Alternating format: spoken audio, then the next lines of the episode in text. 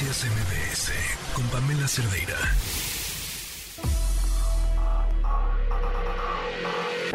Lo mejor de tu estilo de vida digital y la tecnología. Pontón en MBS. José Antonio Pontón, ¿cómo estás? Buenas tardes. Hoy es Día del Orgullo Geek. Exactamente, Oscar, ¿cómo estás? Así es, hoy el día 25 de mayo es el Día del Orgullo Friki o del Orgullo Geek. Eh, geek no, o, friki no significan solo que te gusta la tecnología, sino que eres un clavado en algo en específico, ¿no? En los cómics, en el cine, en, este, en el teatro, en los libros, etcétera. Entonces, bueno, pues el Día del Orgullo Friki o el Día del Orgullo Geek celebra este 25 de mayo, así que todos los geeks y frikis, pues felicidades, ¿verdad? Y esto es con el objetivo de cambiar justamente esta visión que se tiene sobre las personas que están en la sociedad con un comportamiento, pues para algunos diferente o raro. El resto, eh, por ejemplo, los cosplayers, los que se disfrazan de, personajes de películas o de videojuegos, por ejemplo, ¿no? Entonces, de pronto, pues nos ven o nos o los vemos raros, así como, qué friki, bueno, pues hoy es su día y por eso hay que estar orgullosos. Y bueno, esto, eh, esto se empezó a hacer, o este día eh, se inventó en el 2006, ahí cuando un personaje español, justamente una, una personalidad española, eh, pues se inventó ese día y dijo, ¿saben qué? Es momento de festejar y fue una fecha que coincide también con la celebración del lanzamiento de la película Star Wars de la Guerra de las Galaxias, que ya sabemos que pues, también hay muchos geeks o muchos frikis de la Guerra de las Galaxias, este, en 1977 un 25 de mayo, entonces pues por ahí se agarra la fecha, pero a partir del 2006, bueno, pues se festeja este este día, que pues sí, es una mafufada, sí, pero como muchos días que nos inventamos, ¿verdad?, en el año. Entonces nada más es para un bonito pretexto para estar contentos. Por otro lado, eh, la inteligencia artificial. Bueno, eh, ya sabemos que es el tema del año, ¿no? La, inteligencia artificial, y hemos platicado de ChatGPT que puede hacer texto, hemos justamente platicado también con Pamela cómo te clonan la voz, hemos hecho imágenes, y justamente de eso quisiera hablar, de las imágenes que puedes crear con inteligencia artificial, digamos, de la nada.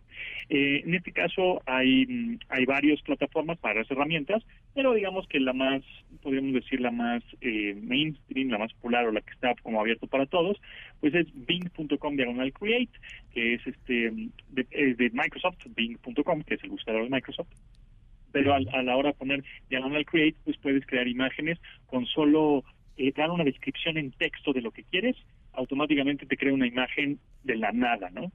Entonces, aquí eh, algo interesante eh, y, realmente el reto que nos está poniendo a los humanos de inteligencia artificial es que cada vez tenemos que saber pensar mejor, más, ser más analíticos y, y, tener, eh, dar mejores instrucciones y no caer en lo primero que veamos o leamos o escuchemos, ¿no?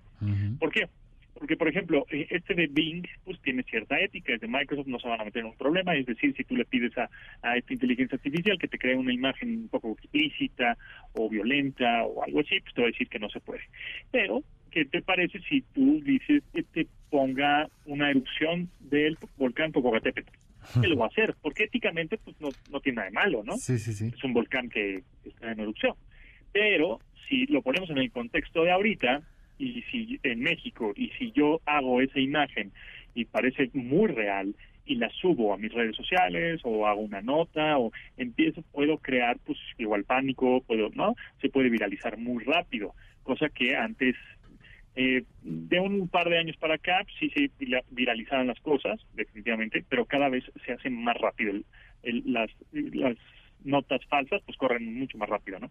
Entonces es nada más tener cuidado con lo que realmente ven, escuchan, eh, leen, porque puede ser que una inteligencia artificial pues esté echándole la manita ahí a algún humano para darle cierto dramatismo y no es necesario, ¿no? Entonces ahí el reto eh, más importante de todos es ahora que el humano sea más humano que nunca, ¿no? que tenga más sentimientos, que tenga más pensamientos, que tenga inteligencia emocional, que tenga eh, capacidad de análisis y una mente muy equilibrada. Porque si no es va a ser cada vez más fácil que una máquina, un bot o una inteligencia artificial pues nos engañe. Y bien lo dices, no caer en lo primero que, que, vemos, ¿no? Porque ese es, ese es un error ya clásico en redes sociales, ¿no? Sobre todo, que es lo primero que vemos, es lo que compramos, ¿no? O sea, la, la, la primera imagen que se nos muestra para nosotros ya es real de repente, cuando pues no es así, ¿no? No es así, y además ahorita pues con la inteligencia artificial, como es cada vez más fácil hacer imágenes, o audios o lo que sea, ¿no? Porque antes pues tendrías que tener algunos conocimientos de diseño posiblemente, montaje, etcétera. Pero pues ahora este una inteligencia artificial lo hace automáticamente con lo que le escribas, ¿no? Entonces, bueno, pues cada vez va a haber más noticias y ahora en este año que viene, pues que viene fuerte en cuestiones este, partidos políticos, etcétera, pues va no no no no dudemos que muchos, ¿no? Que los escándalos, videoescándalos, escándalos o este tipo de cosas que van a, van, van a empezar a salir, pues mucha gente y, muchos eh, involucrados en el problema le, le echen la culpa a la inteligencia artificial. Puede ser que sí, puede ser que no, ¿no? Siempre hay que tener una capacidad de análisis mucho más amplia y cada vez más y más y más. Me llama la atención, Pontón, qué manera de ganar terreno de la inteligencia artificial, ¿no? Es, un, es, es prácticamente algo nuevo, pero vamos, se ha desarrollado rapidísimo, ¿no?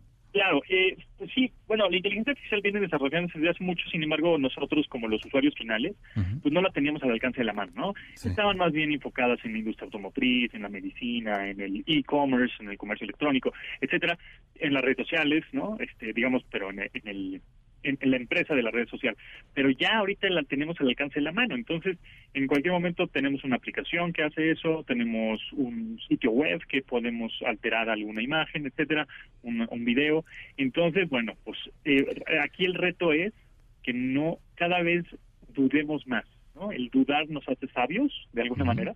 Entonces, si queremos ser más inteligentes, más listos, tenemos que preguntarnos cada vez más cosas o dudar más de lo que estamos viendo, leyendo, para realmente corroborar lo que está sucediendo, ¿no? Ok, perfecto. Oye, eh, y volviendo rapidísimo al tema del Día del Orgullo Geek, eh, eh, hablamos de que nos referimos a los geeks, a los freaks como personas distintas, decías tú, personas incluso clavadas en algún tema. ¿Cabe aquí el término ñoño?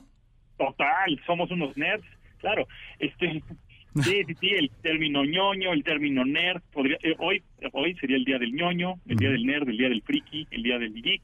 Todos estos este, sinónimos caben perfectamente hoy en este día. Así que no nos juzguen, amigos. Exacto. Pues un abrazo para todos los que se identifican precisamente con, con, este tema del orgullo geek.